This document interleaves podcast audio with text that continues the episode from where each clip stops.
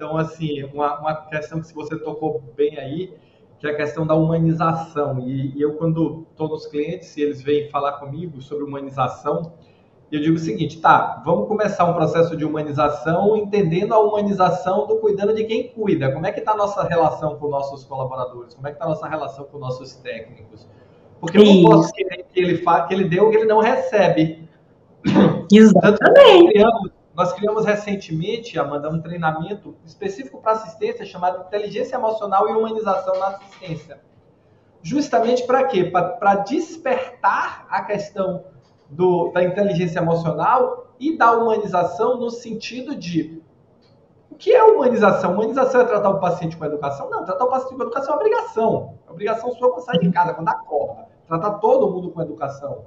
Mas qual é o qual, qual, é a lógica dessa humanização? Por que, que se fala tanto em humanização? Como é que a gente aplica técnicas para a humanização? E como é que eu posso pensar em humanização sem pensar em inteligência emocional, sem pensar em desenvolver novos comportamentos, em pensar em ressignificar comportamentos, ressignificar pensamentos das pessoas?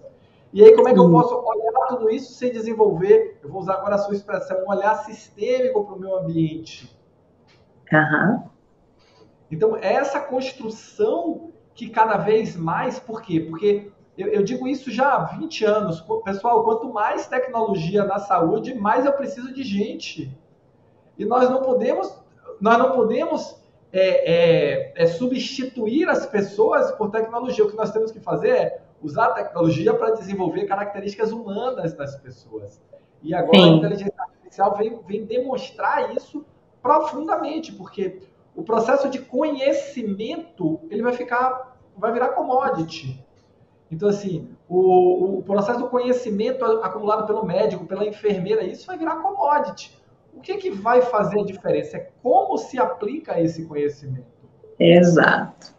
O chat é, GPT está aí para provar isso, né? Para provar isso. É só, o chat GPT é o, é o comecinho da história, assim, é, tem seis meses, é ano da história. Então, assim, e a inteligência artificial, ela gera nova geração de inteligência artificial, diferente dos outros componentes de tecnologia que você gera um e você gera outro, não. A inteligência artificial, ela gera e ela mesmo se regera. Ela gera a próxima versão. Então, a evolução disso vai ser muito rápida. E aí eu tenho me preocupado muito em, em questionar isso, de como é que toda essa tecnologia vai chegar? Ela vai chegar desumanizando as pessoas ou ela vai chegar para humanizar mais o sistema? É, será que vai ser aceitável há por quanto tempo um médico que não olha para o paciente, que não pega no paciente, que não, que não, que não, não desenvolve um olhar atento, uma atenção plena para o paciente? É. E eu estou falando médico como um exemplo, mas podia ser um enfermeiro, podia ser um técnico, qualquer profissional assistencial quando na verdade o foco dele ali é, é, é assistência. E dentro do próprio conceito da, da Organização Mundial de Saúde, é, saúde não é só cura da doença, é, é tem todo o aspecto social, psicológico, emocional para tratar disso. Então, as nossas organizações elas estão num processo de se reinventar. E quando eu Sim. vejo a gente falando aqui sobre direitos sistêmicos, sobre, sobre aspectos sistêmicos, é por quê? Porque é, é, hoje uma das coisas que mais falta. Sobra técnica e falta gente. Gente no sentido uhum. não de identidade, mas de, de humanização do processo. Humanidade. Humanidade, pronto. Humanidade do processo. É. É, e é isso mesmo. E, e aí você percebe, a gente tendo um pouquinho, abrindo um pouco mais o nosso campo de visão, que o próprio judiciário agora está se abrindo para isso. Né? Então nós já temos aí a preocupação porque é, eu vou falar alguns números aqui que eu, eu trouxe aqui que o CNJ apresentou. Eu, eu, vi uma pesquisa aqui. Os números eles são estão só alarmantes. Então a gente entrou numa frenética de conflito, conflito, conflito, conflito e joga para justiça, justiça, justiça e só. Agora a coisa está a coisa está entrando em colapso. Ela está colapsando. E aí nós vamos ter que fazer o quê? O caminho inverso. Vamos sentar para conversar, gente? Vamos sentar para conversar, vamos sentar para entender. E aí é o que você falou, a inteligência artificial ela vai vir, vai virar commodity o conhecimento, mas como conduzir? Como resolver? Como ouvir? Como falar? Como olhar? Como fazer gestos, né? Porque o robô, o computador, ele vai te dar a resposta pronta para o que você perguntar. Mas e aí, como interpretar? Como trazer aquilo para a realidade e como dar a solução final?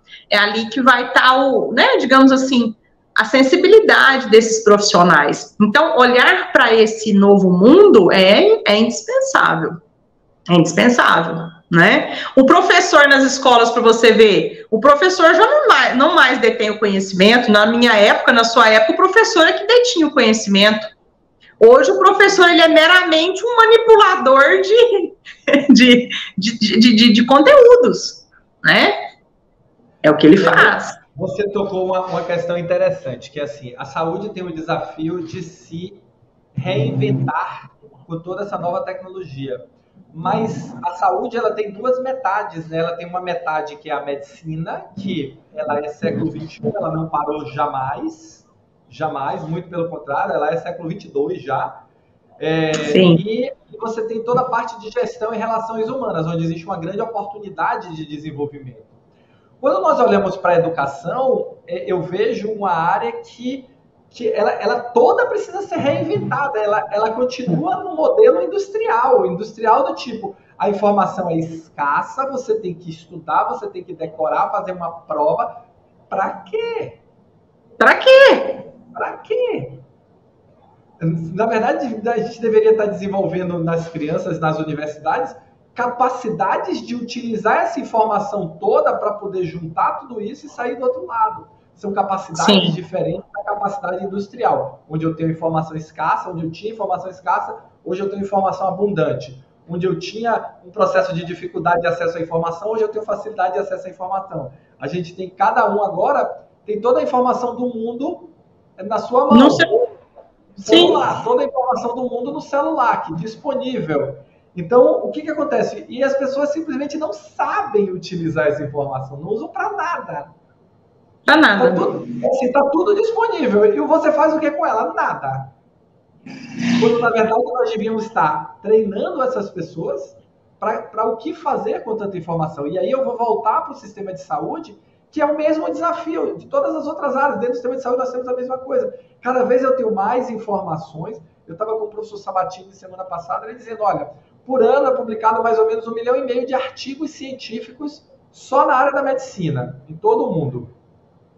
Aí antes, quer dizer, para eu ler o, o artigo em inglês, eu tinha que saber inglês. Para eu ler o artigo em russo, eu tinha que saber russo. Para eu ler o artigo em chinês, eu tenho que saber chinês. Agora eu não preciso mais. Eu faço, um, eu faço uma pergunta em português, a inteligência artificial converte para diversas línguas, vai buscar o resultado nas diversas línguas e traduz de novas respostas para mim. Ou seja, todo o conhecimento do mundo literalmente passou a ficar à minha disposição, porque eu não preciso mais nem saber outras línguas para poder Sim. ter acesso a ele. Eu posso, ah, Roberto, mas você já podia entrar no Google Translator e mandar ele traduzir. É, mas eu tinha que ler o artigo inteiro. Agora a coisa já vem mais mastigada. E se ela vem mais mastigada, é um problema. Meu problema não diminui, ele aumenta. Por quê? porque a maioria das pessoas tende a utilizar o cérebro na zona de conforto, e a zona de conforto ela vai fazendo com que você busque cada vez menos.